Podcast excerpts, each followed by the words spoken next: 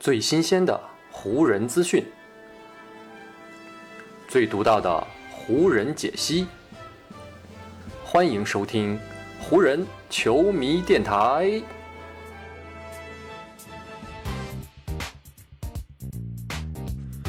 北京时间十月八日，欢迎各位收听全新一期的湖人总湖人球迷电台。我是各位的湖人球迷朋友戴高乐，感谢各位如约打开这一期的电台节目。湖人队的季前赛呢，已经打完了三场，每场比赛都会给我们带来不同的话题。因为最近一场与森林狼队的季前赛，湖人队大部分的主力轮休没有打，所以呢，这场比赛的参考意义并不是很大。但是当地时间十月五号，湖人与太阳的这场季前赛就特别的引人关注。原因就在于这场比赛可能会给湖人队新赛季的战术思想提供一些指引作用。在与太阳队的这场季前赛开始之前，湖人队的主教练达尔文·哈姆在接受采访的时候就已经明确的表示，与太阳队的这一战是湖人队测试小个首发阵容以及轮换的一个非常好的机会。据哈姆介绍，湖人队这场比赛呢，原本计划是要安排安东尼·戴维斯搭档詹姆斯、里弗斯、贝弗利以及威斯特布鲁克这四位球员一起出现在首发阵容当中。但是在距离比赛开始不到二十分钟的时候，安东尼·戴维斯的腰背部酸痛的情况啊，并没有显著的好转。球队出于谨慎和预防这方面的考虑，最终选择呢是让安东尼·戴维斯进行休息。这样做最重要的目的呢？还是希望能够保证戴维斯在常规赛的出勤率能够比之前更高。虽然戴维斯没有出战跟太阳队的那一场比赛，但哈姆赛前制定的比赛计划并没有发生太大的变化。取代戴维斯首发位置的是在季前赛开始之后一直有着不错表现的加布里埃尔。围绕着这位机动型的内线，湖人队搭配的另外四位首发球员呢，还是詹姆斯、里弗斯、贝弗利以及威少。就目前的情况来看，除了加布里埃尔，剩下的这四位首发可能呢是湖人队现阶段能够在中远距离摆出的最强组合了。不管是在进攻端还是防守端，这四位球员彼此间的默契也正在逐渐的显露出来。贝弗利在跟太阳队的那一战当中负责盯防二号位上的布克，而一号位上的保罗呢就留给里弗斯来主要防守。凭借自己的年轻和活力。里弗斯呢，在很多时候甚至呢都可以给保罗施加纵观全场的压力。而上赛季在防守端屡屡遭遇批评的詹姆斯，也在这场比赛当中显得是格外的充满能量。防守端的轮换，他的到位率非常高，加上呢又在进攻端找回了自己的跳投手感，这也让詹姆斯打出了季前赛开始之后的最佳一战。威少还是继续在做自己所擅长的事情啊，在转换当中要抓住所有可能的机会去冲击对手的篮筐。虽然跟太阳队的内战，湖人队最终呢是以一百一十五比一百一十九这样的一个比分输掉了比赛。不过，在双方绝大部分主力出战的前三节比赛当中，湖人队这三节单节的比分都占据着领先。在湖人首发五人登场的时间段里，湖人呢也是对太阳取得了三分的领先。上赛季，当湖人派上威少出场的时候呢，效率最高的阵容搭配，那就是呢只上一个内线的大个儿。跟太阳队的这场季前赛，无疑呢是上赛季这种趋势的延续。关于这个话题呢，咱们可以通过几个数据来进行佐证。当戴维斯、詹姆斯以及威少这湖人队的三巨头一起登场的时候，湖人队上赛季平均每百回合可以净胜对手三点零分。但是如果湖人在这三巨头身边派出小乔丹或者是霍华德这样的传统中锋，那湖人队上赛季百回合的净胜分就会猛跌到负十点四分，与安东尼·戴维斯打中锋时候的百回合负零点一分形成了极其鲜明的对比。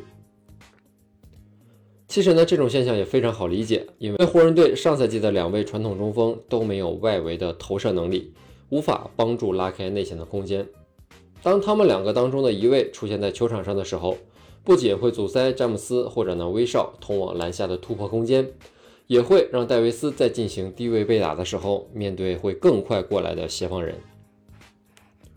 意识到了这个问题的湖人，在今年夏天的自由球员市场开启之后，就通过先后签下托马斯·布莱恩特、达米安·琼斯以及留下加布里埃尔来进行路线上的修正。虽然签下的这几个大个子啊，也不具备非常稳定的外线投射能力，但他们的运动能力以及呢敏捷性都比上赛季的小乔丹以及呢霍华德要来得更强，这也能够在一定程度上起到拉开进攻空间的作用。不过，考虑到湖人目前的阵容结构依旧呢是以后卫为重，而且威少是一位迫切需要场上空间的球员，在这样的背景下，不管签下的中锋多么有活力。湖人队呢也不能安排传统中锋与戴维斯一起在场上出现太长的时间，所以将安东尼·戴维斯推上五号位，更长时间的打小个阵容，这几乎成了湖人队一个必然的选择了。与太阳队的这场季前赛就是一个非常好的例证，一个内线大个搭配詹姆斯加上外线的三个后卫，这样的阵容组合虽然呢可能不会是湖人在安排首发阵容时最好的选择。但也势必会成为湖人在未来某个阶段轮换阵容的固定搭配之一。而且啊，如果这个阵容组合取得不错的效果，湖人呢也可能会考虑在第四节最后的决胜阶段来使用这样的阵容。在主教练哈姆看来，这样的一大四小阵容不仅呢可以帮助湖人队在进攻端提升速度、拉开空间，更可以呢让球队在防守一端也同样拥有更多的灵活性以及选择性。跟太阳队那一场比赛结束之后啊，哈姆在总结这一套一大四小阵容的防守时呢，就曾经有过这样的表态。他说呢，在这套理想的阵容当中，安东尼·戴维斯可以去防守对方的小前锋、大前锋以及中锋这三个位置。勒布朗·詹姆斯也是如此，他甚至可以在场上覆盖一号位到五号位这五个位置。而贝弗利可以从一号位防到四号位，奥斯汀·里弗斯也具备这样的能力。这套阵容当中的所有人啊，包括威少在内，他们每个人都至少能够防场上的三个位置，所以呢，他们真的在防守端具备各种各样的能力以及意愿，去对付任何一种对手的阵容组合。从季前赛的前两阵来看啊，詹姆斯在这样一套阵容搭配的防守端，也的确呢展现出了比上赛季更多的活力。对于缺少侧翼防守尖兵的湖人来说，詹姆斯的个人防守无疑呢会是这个一大四小阵容当中非常关键以及呢重要的一个环节。身处四号位的詹姆斯，如果不能将自己的能力最大化的发挥出来，那湖人队的整体防守也就无从谈起了。在跟太阳队的这场季前赛当中，詹姆斯呢在有限的出战时间里，的确呢在防守端展现出了不小的变化。比如呢，他就有两次追防布里奇斯并送上盖帽。这样的镜头真的是让人印象非常深刻，与上赛季詹姆斯在防守端的积极性形成了很鲜明的对比。除了詹姆斯，湖人队这套小个阵容另外一个不稳定因素，自然的呢就是威少了。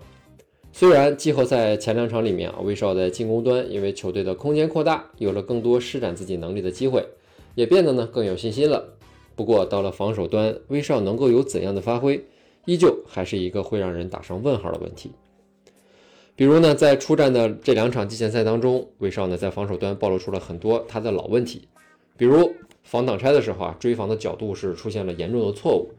防对方投手的时候呢，又给对手太大的空间；抢篮板不卡位，又导致丢掉了防守篮板。这些让人看到就会忍不住皱眉的镜头啊，会让哈姆以及湖人队的教练忍受多久，也将会决定威少在新赛季的球队当中会扮演怎样的角色。不过呢，幸好是当湖人队打小个阵容的时候呢，湖人在威少的身边配备了贝弗利以及里弗斯这两个防守型的后卫来进行护航。两人出色的个人防守能力，能够在一定程度上弥补威少犯下的错误，给湖人队的这套阵容呢以更多的容错空间。但是啊，打三后卫最大的问题，那就是呢，湖人队的阵容平均身高会陡然的下降，在保护后场篮板球方面，这就是湖人队一个天然的劣势了。与太阳队的季前赛，湖人队呢就让对手抢走了十六个进攻篮板，其中呢上半场他们就丢了七个。算上季前赛首战跟国王队的那一场，湖人队在季前赛的前两战当中啊，在主力进出的情况下，是让对手抢走了三十一个进攻篮板。不过呢，哈姆更倾向于啊这个问题是球员们错误的理念造成的，很多球员在抢篮板的时候呢，没有先去卡住对手的位置，这个是造成丢防守篮板的一个主要原因。所以呢，哈姆对此并不是很担心，因为呢，他觉得只要在未来的比赛过程当中不断的强调这一点啊，不断的在训练当中深化队员们这方面的意识，那这个问题也能够得到一定程度的缓解。所以目前综合来看，湖人队呢打小个阵容，明显的是一个利大于弊的选择。但是主教练哈姆还是认为啊，这种战术打法要根据每场比赛的不同情况来进行灵活的调整。在戴维斯的身边安排一位传统中锋，可能呢还是湖人在首发阶段会采用更多的一种组合方式。毕竟与太阳队的季前赛当中啊，对手呢也在很长的一段时间里在使用小个阵容。而且呢，没有在身体对抗上给湖人造成太大的压力，这也让湖人队在场上打的是相对比较轻松的。等到更为激烈的常规赛开始之后啊，湖人队自然要做好打硬仗的准备，自然呢也需要在戴维斯身边安排一位更好的防守型中锋来协助戴维斯。尽管目前湖人队在季前赛当中还是难求一胜，不过从哈姆这位新教练到湖人队的众多将士。依旧还是对球队的新赛季保持着一种非常乐观的态度。比如哈姆啊，最近在接受采访的时候就说：“我不断的告诉自己的队员们，我非常不希望我们这支球队对输球会变得习以为常。不过在赛季的这个阶段啊，最终的比分其实并不是那么的重要。我觉得最重要的呢，是我们能够在场上看到自己的进步，看到球队的纪律被贯彻和执行啊。我觉得呢，这些在目前的季前赛当中都是有所展现的。”所以呢，这些就是湖人队目前在季前赛前三战打完之后展现出来的一些变化和提升。接下来呢，湖人队还有三场季前赛，让我们看一看湖人队在未来的三场季前赛当中，是否呢还会继续试验自己这个一大四小的阵容，又是否呢能够赶紧拿到一场季前赛的胜利。好，以上呢就是本期节目的全部内容了。再次感谢各位朋友的收听啊，也谢谢你今天的时间。如果你觉得我的节目做得还不错，就请你关注和订阅我的这张专辑吧。另外呢，也希望各位能够把我的节目分享出去，让更多的人听到我们的湖人球迷电台，让更多的球迷朋友啊加入到咱们湖人球迷的大家庭当中。好，那就让我们下一场湖人队的比赛，下一期湖人球迷电台不见不散，拜拜喽。